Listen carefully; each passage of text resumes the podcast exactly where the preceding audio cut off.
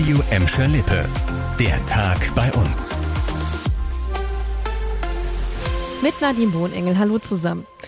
Die Corona-Lage bei uns entspannt sich und das macht sich auch auf den Intensivstationen in den Krankenhäusern in Gladbeck, Bottrop und Gelsenkirchen bemerkbar. In vielen Kliniken bei uns sind mittlerweile genügend Betten frei.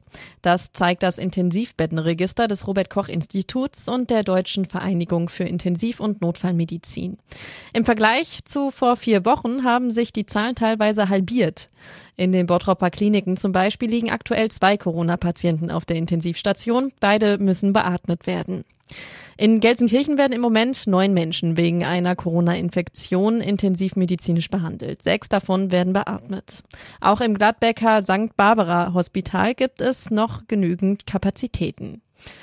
Jetzt mal was fürs Herz. Die 108 Kilo schwere Schildkröte mit Schulterleiden aus der Gelsenkirchener Zoom-Erlebniswelt ist wieder mobil. Dank eines Spezialrollbretts kann sich der 24-jährige Helmut wieder durch das Außengehege des Zoos bewegen.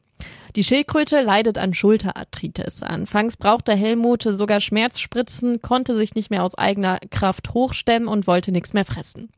Der Bochumer Orthopädietechniker Ulrich Schade hatte davon gelesen und das Rollbrett als Spezialeinfertigung für das Tier gebaut. Wir haben zunächst mal eine Motorradhebebühne genommen und haben den da drauf gemacht und äh, haben dann die quasi Motorradhebebühne quasi mit eingegipst. Und äh, dann haben wir äh, ein Gipsmodell gemacht und wir hatten hier zwei, drei Anproben. Am Anfang ist dann links und rechts gekippt. Da waren wir zu weit innen mit den Rädern, weil wir mussten natürlich, wir, wir können nicht zu weit nach außen, weil der hat ganz scharfe Krallen, macht er da sofort äh, mit, den, mit den Rädern Achterbahn. Ja. Als Helmut erstmal auf das Brett geschnallt war, war er auch nicht mehr zu bremsen.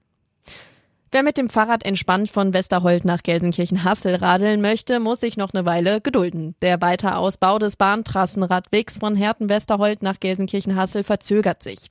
Der Regionalverband Ruhr hat die ehemalige Bahntrasse zwischen den Zechen Ewald, Schlegel und Eisen und Westerholt zu einem 10 Kilometer langen Rad- und Wanderweg ausgebaut. Eigentlich war geplant, die Trasse gemeinsam mit den Städten Herten und Gelsenkirchen auf weitere fünf Kilometer fortzuführen.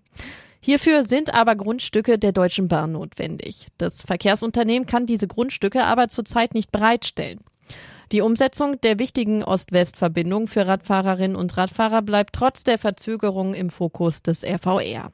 Er plant die Umsetzung jetzt bis 2025. Prügeleien auf dem Schulhof gibt es ungefähr schon so lange, wie es Schulhöfe gibt. Aber gab es nicht mal früher dieses ungeschriebene Gesetz, wenn einer auf dem Boden liegt, ist Schluss? Das scheint es nicht mehr zu geben. Eine unbekannte Gruppe hat in Gelsenkirchen-Schalke einen 14-Jährigen angegriffen und mit einem Baseballschläger zusammengeschlagen. Der Junge wurde dabei laut Polizei so schwer verletzt, dass er ins Krankenhaus gebracht werden musste. Der Angriff ist gestern gegen Viertel vor zwölf auf einem Schulhof an der Grillowstraße passiert. Die Polizei sucht Zeugen, die Hinweise zu den Tätern geben können. Das war der Tag bei uns im Radio und als Podcast. Aktuelle Nachrichten aus Gladbeck, Bottrop und Gelsenkirchen gibt es jederzeit auf radio und in unserer App.